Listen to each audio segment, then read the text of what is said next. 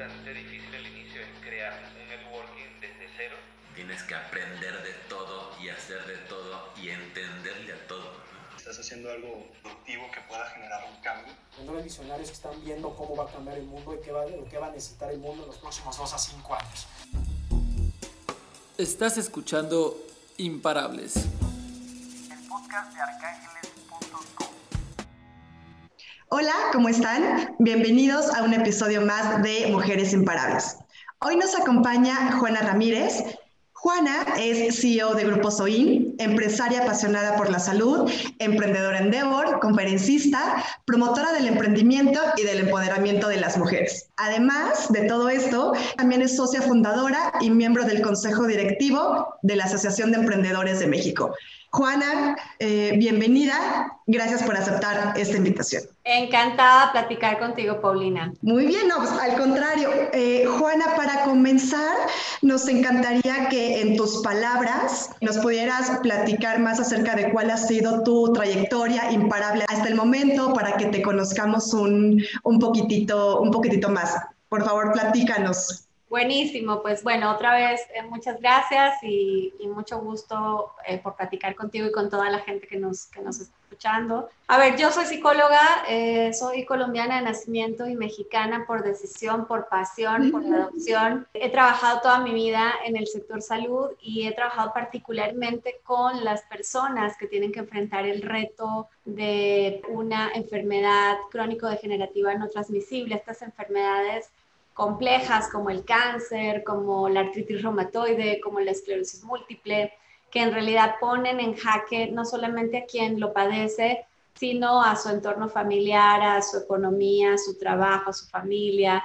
Entonces el reto se convierte en algo mayúsculo. Así que creo que he tenido la, la fortuna de trabajar toda mi vida de cerca de, de estas personas, conocer su realidad y allí pues solo encontré una profunda fuente de inspiración para crear hace 11 años Grupo SOIN, que hoy es una holding de salud eh, dedicada a proveer herramientas y estrategias y servicios para estos pacientes y sus familias. Entonces, tenemos dentro de la organización eh, a SOIN, que es la, la, empresa que ofrece los servicios de concierge, es el modelo de acompañamiento para pacientes con estas enfermedades. Genetic Services, que es nuestra organización dedicada al diagnóstico genético y genómico eh, en la prevención y el tratamiento de enfermedades complejas. Y Cuidarte son las clínicas de medicina integrativa enfocadas en pacientes con enfermedades autoinmunes y oncohematológicas. Eh, esto es lo que he hecho durante 11 años y hoy además, Paulina, me inspira poder hacer que el camino para otros emprendedores eh, sea menos eh, traumático, eh, menos eh, lleno de, obstáculos como fue para mí en este proceso y por eso estoy muy comprometida con la causa de la Asociación de Emprendedores de México que tengo, como tú comentabas hace un momento, el honor de, de presidir. Y además desde hace un par de años fundé Guerreros contra el Cáncer que es nuestra fundación dedicada a apoyar a quienes no tienen el acceso suficiente para atender su enfermedad y apoyar a sus familias y facilitar la labor extraordinaria que hacen los médicos tratantes en todo el país y que creo que ha sido muy evidente durante esta crisis que hemos estado todos viviendo. Sí, por supuesto. Sí, es muy importante también que, que nos platiques y toquemos ese, ese tema. Y em, ya que nos hablas de tu trayectoria como emprendedora, también que nos comentaste que pues, parte de la labor que estás haciendo ahorita en la SEM y con las conferencias que das es orientar a los que quizá en el caminito del emprendimiento tienen algún reto, se sienten trabados o quizá no, quieren, no, no saben cómo continuar.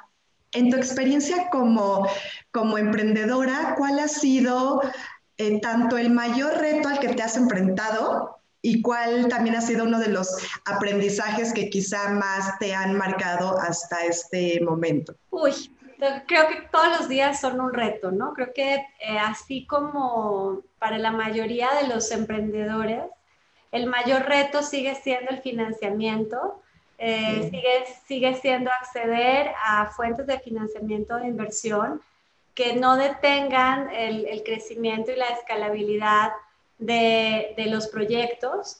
Eh, y, y, para Grupo Soin y para mí eso no ha sido eh, una excepción. Y hablando de los aprendizajes, igual, o sea, creo que los, los aprendizajes en el emprendimiento eh, no cesan ni son diarios, pero creo que, que, aprendes mucho más cuando fracasas, aprendes mucho más cuando, cuando un cliente te dice que no, aprendes más cuando contratas a alguien con mucha emoción y luego resulta que, que no hizo fit con la organización o no era el perfil que esperabas.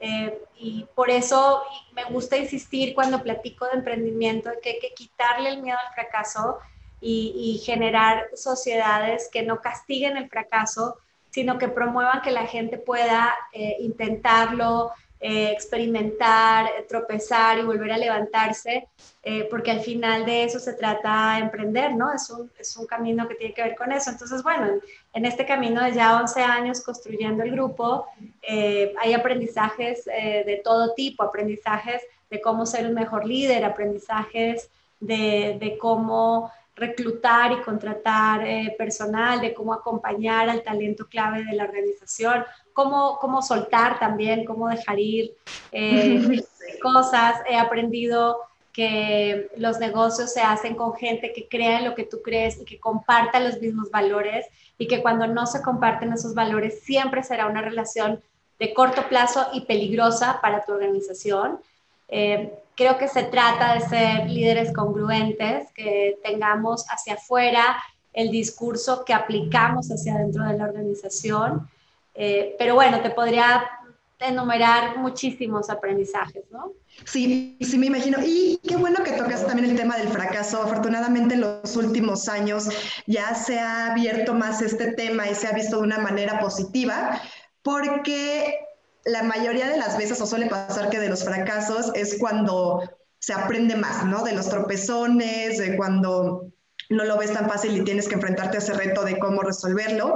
Entonces, qué, qué bueno que también em, compartes, tienes esa filosofía, porque se aprende muchísimo los fracasos y también el punto es hablar abiertamente de ellos, ¿no? Antes quisiera decir, es que no quiero hablar de...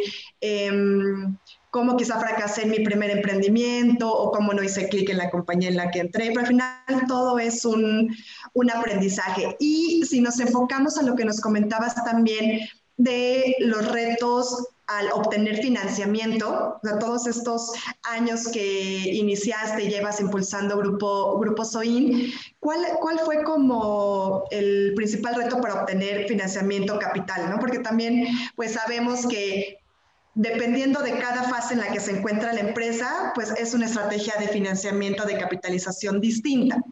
¿No? Y es lo que yo he visto también cuando he dado algunas como pláticas de estrategias de financiamiento, que las empresas eh, no saben en qué, a quién acudir o si ya están listos para acudir a, un fondo, a un ángel inversionista o siguen con capitalización propia. Entonces, en, el, en tu caso, con todo lo que viviste en Grupo SOIN, ¿cuál fue el principal aprendizaje o, o lo que viviste en este tema de financiamiento e inversión?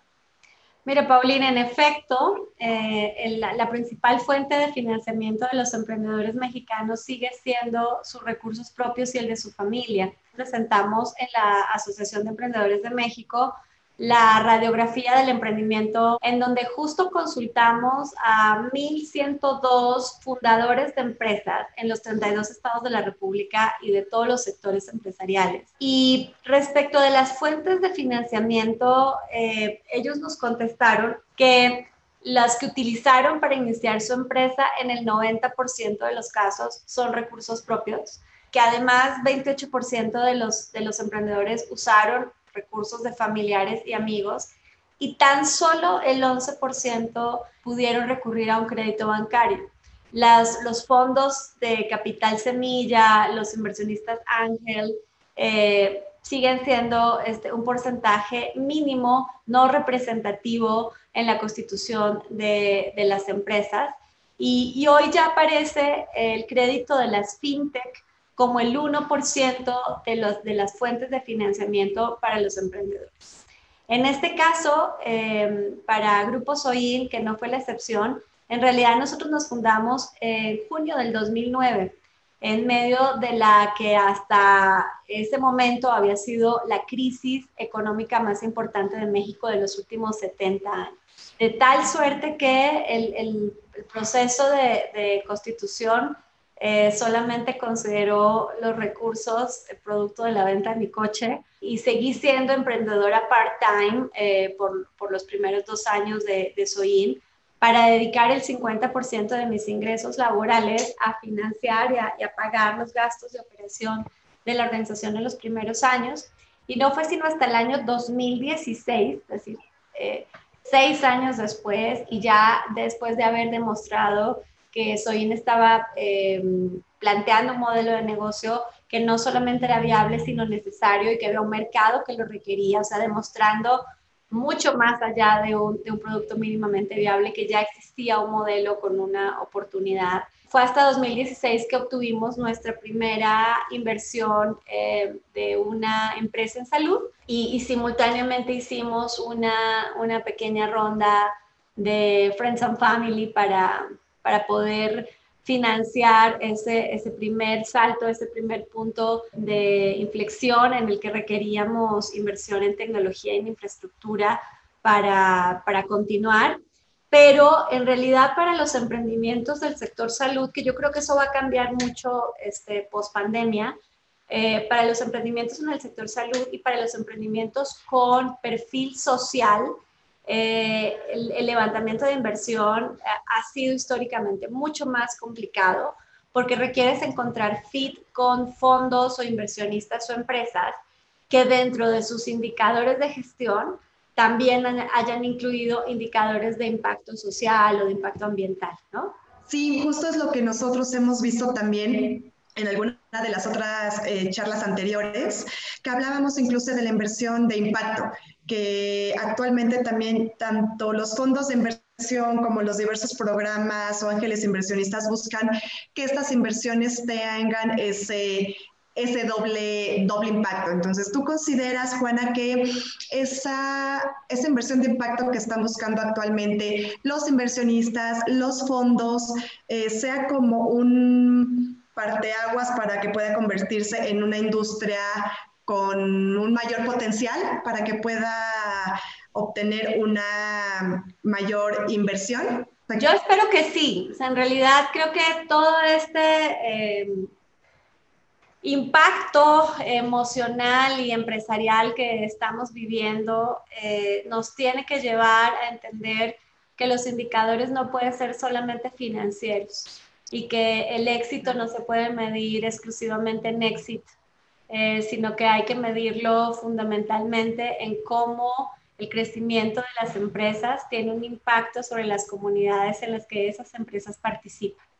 El, no tiene sentido hablar de empresas exitosas en medio de sociedades con tantas necesidades eh, y tampoco tendría posibilidad de hablar de sociedades eh, exitosas en donde las empresas no tienen un entorno de negocios eh, adecuado y, productivo. Entonces creo que va de la mano y hoy ya creo que sería difícil pensar en modelos de negocio que solamente persigan la generación de valor económico y no entiendan que también estamos llamados a regresar valor a la sociedad de ese valor que también extraemos de ella. Sí, completamente de acuerdo.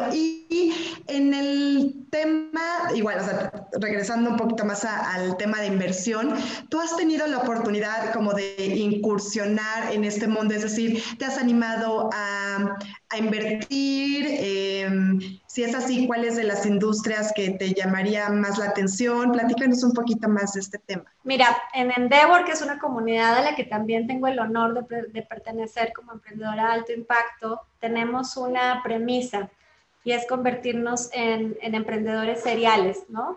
Y el emprendedor serial es ese que arranca una empresa, pero luego arranca otra y luego empieza a invertir en otra y se asocia con otros y apoya a la siguiente generación de emprendedores. Entonces, en ese sentido, Paulina, sí te puedo, te puedo compartir que soy una emprendedora serial, ¿no?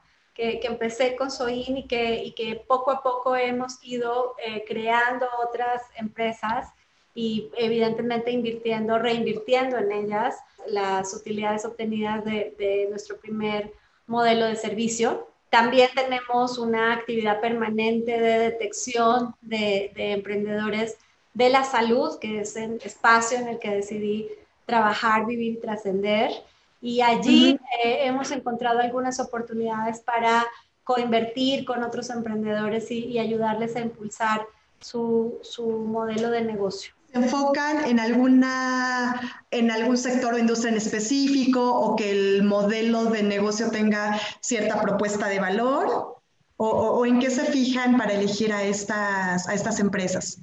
Mire, las inversiones en Soin se hacen en propuestas que complementan nuestros servicios. Nosotros tenemos muy claro cuáles son los nichos y cuáles son el tipo de necesidades en salud que queremos atender y entonces alrededor de eso, cuando encontramos algo que complementa, mejora, hace más integral nuestra propuesta de valor en el mercado, por supuesto que tenemos atención sobre ella y puede tratarse o de modelos de inversión o de modelos de alianza estratégica o de modelos de distribución, es de eso que, que hace, que, que, hace fit con la, con la organización y con, y con su visión. ¿no? Entonces, fundamentalmente, estoy hablando siempre de, de emprendedores en el sector salud.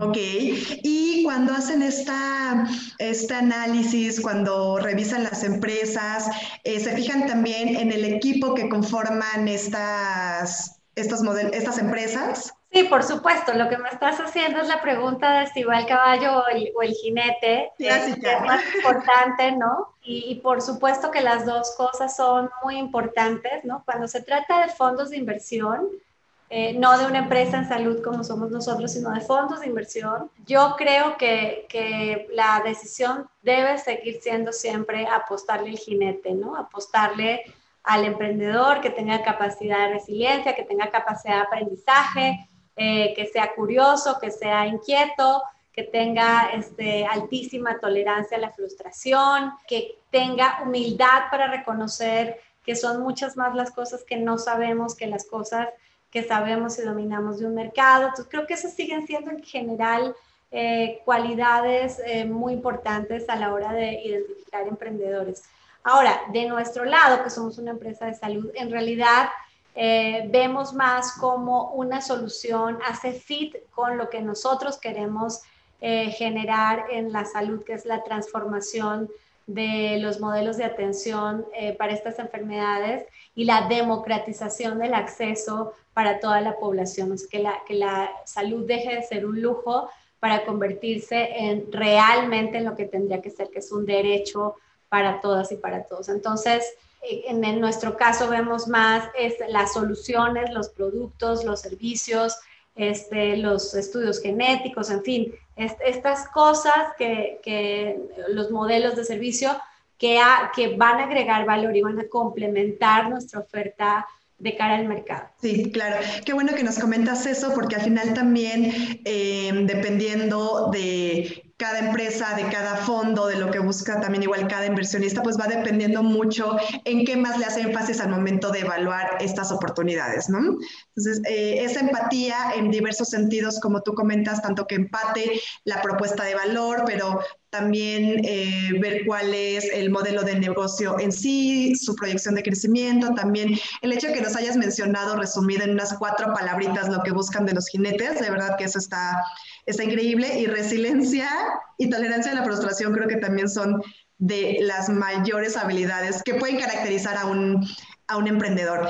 Igual, siguiendo en, este tema, ¿qué consejos, Juana, les darías a las mujeres, bueno, en general a todos los que nos escuchan, que desean comenzar a, invertir, pero quizá no saben cómo hacerlo, ¿no? Quizá una gran variedad de productos financieros, pero no saben quizá cómo comenzar a armar su portafolio, les llamaría la atención comenzar a invertir en startups, pero no tienen ni la más remota idea de cómo, de cómo iniciarlo. ¿Cómo podrías orientarlos un poquito? A ver, déjame empezar por algo dar dos pasos atrás y empezar por algo un poco más filosófico. Eh, si alguien está pensando en invertir, quiere decir que tiene recursos para, para hacerlo. Eh, y antes de arrancar, yo les invitaría a todos a pensar en un propósito superior a ustedes mismos.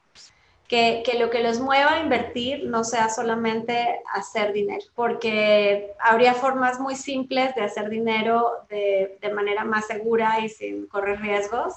Entonces, si, si, su única motivación, si su único móvil de tracción es hacer dinero, este, pues invertir en, en los emprendedores no es una buena idea.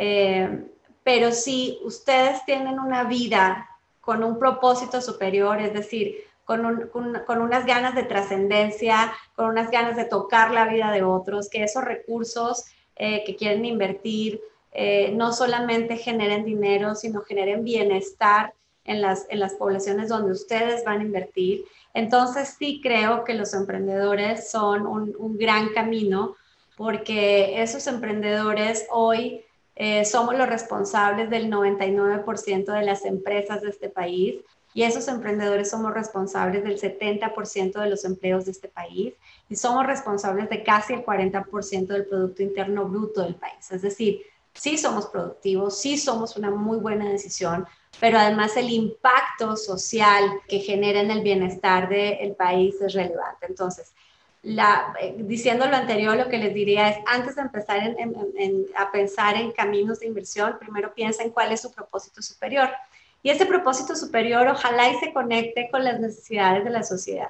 Si su propósito superior los llama más a empresas de salud, de educación, de fintech, de tecnología, eh, también creo que es importante hacer fit entre sus gustos, sus capacidades, sus pasiones y los negocios en donde ustedes van a querer invertir, porque además es tiempo de hacer equipo y no se trata solamente de poner un dinero y querer regresar dentro de unos años por la utilidad, sino sino que los emprendedores necesitan consejo y acompañamiento. Así que eh, es mucho más interesante y más rico, más enriquecedor para todos si esos eh, sectores en los que inviertan pues tengan que ver con cosas que hagan sentido eh, con ustedes. tres, por supuesto que es mejor hacerlo con expertos, entonces acercarse a organizaciones como Arcángeles o, como otras que existen para canalizar los, los fondos de, de, inversión que tienen experiencia en evaluar eh, eh, portafolios de, de, inversión, que tienen experiencia en evaluar modelos de negocio, en acompañar a los emprendedores, puede ser un muy buen camino. Hoy, por supuesto que no, no es, es innegable la actividad alrededor de las, de las empresas fintech y de las OFOMES en, en, general. Eh, por supuesto que las empresas de tecnología están generando altísimas expectativas y algunas de ellas altos rendimientos, las empresas de delivery, eh, de última milla, eh, eh, por supuesto que seguirán creciendo porque además algunas cosas relacionadas con la pandemia llegaron para quedarse y entre ellas llegó para quedarse un mayor porcentaje de home office, llegó para quedarse lo que ya era una tendencia desde antes, que son todos los servicios en casa, ¿no? Cómo facilito el día a día de las personas sin que las personas tengan que desplazarse para comprar mis productos o servicios. Entonces, eh, creo que esa es una tendencia que vamos a ver eh, más, más enfocada. Y finalmente, eh, otro consejo para quien emprende es, insisto, no incluyan solamente indicadores financieros, rentabilidad, crecimiento, ventas, también incluyan algunos indicadores sociales de impacto que los haga sentirse mejores seres humanos también y mejores ciudadanos. Eso está, eso está increíble, eso me, encantó. al final también eh, sabemos que hay diferentes tipos de inversionistas, ¿no? Diferentes perfiles que les puede llamar la atención eh, ciertas industrias ciertos productos o tengan el tiempo o no para verse inmersos en, en lo que están invirtiendo.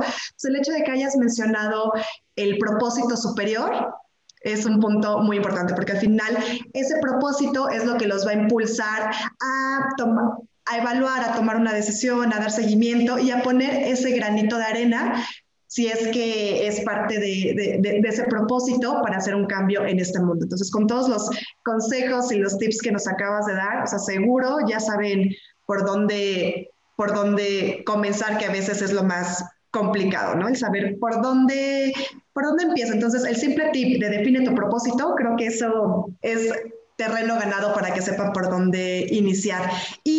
Bueno, Juana, esta plática se me fue súper rápido. Para concluir, ¿qué es lo que te hace una mujer imparable? Creo que lo que me hace una mujer imparable es que tengo un propósito superior bien claro, que me inspira, me entusiasma, eh, hace que mi trabajo sea un absoluto goce y placer. Así que siempre digo que tengo todo mi tiempo libre porque soy libre de dedicar mi tiempo a lo que amo. Y cuando uno está conectado con eso, con, con, unas ganas eh, honestas de trascendencia, pues no queda más que eh, terminar el día eh, diciendo tengo ganas de levantarme temprano en la mañana y poner todo en mi parte para, para volver a empezar. Y a lo largo de estos más de 20 años trabajando con pacientes que tienen enfermedades terminales, he aprendido a valorar cada día de mi vida y a honrarlo y a hacer que ese sea el mejor de los días y, hacerlo con toda la pasión y toda la energía. Qué increíble respuesta, muy bien. Y eso hay, que recalcar que en ningún momento te habíamos dicho que íbamos a hacer esta pregunta. Entonces, la verdad, me encantó la respuesta que nos diste. Y Juana, de verdad, mil gracias por brindarnos un espacio y compartir toda tu experiencia, por darnos estos tips, estos consejos para que nuestros escuchas sigan siendo imparables y conozcan más acerca de este mundo de las inversiones, del emprendimiento, de las Paulina, muchísimas gracias y quisiera cerrar diciendo que justamente en esta radiografía del emprendimiento 2020 publicada por la SEM, eh, es, muy clara también la problemática de género porque eh, una de las principales razones por las que fracasan las empresas fundadas por mujeres es la falta de tiempo para gestionar su empresa, mientras que para los hombres esa es una de las razones menos frecuentes, ¿no? Es decir, las mujeres tenemos que seguir combinando el cuidado de la casa, el cuidado de los hijos, el cuidado de los enfermos, el cuidado de todo el mundo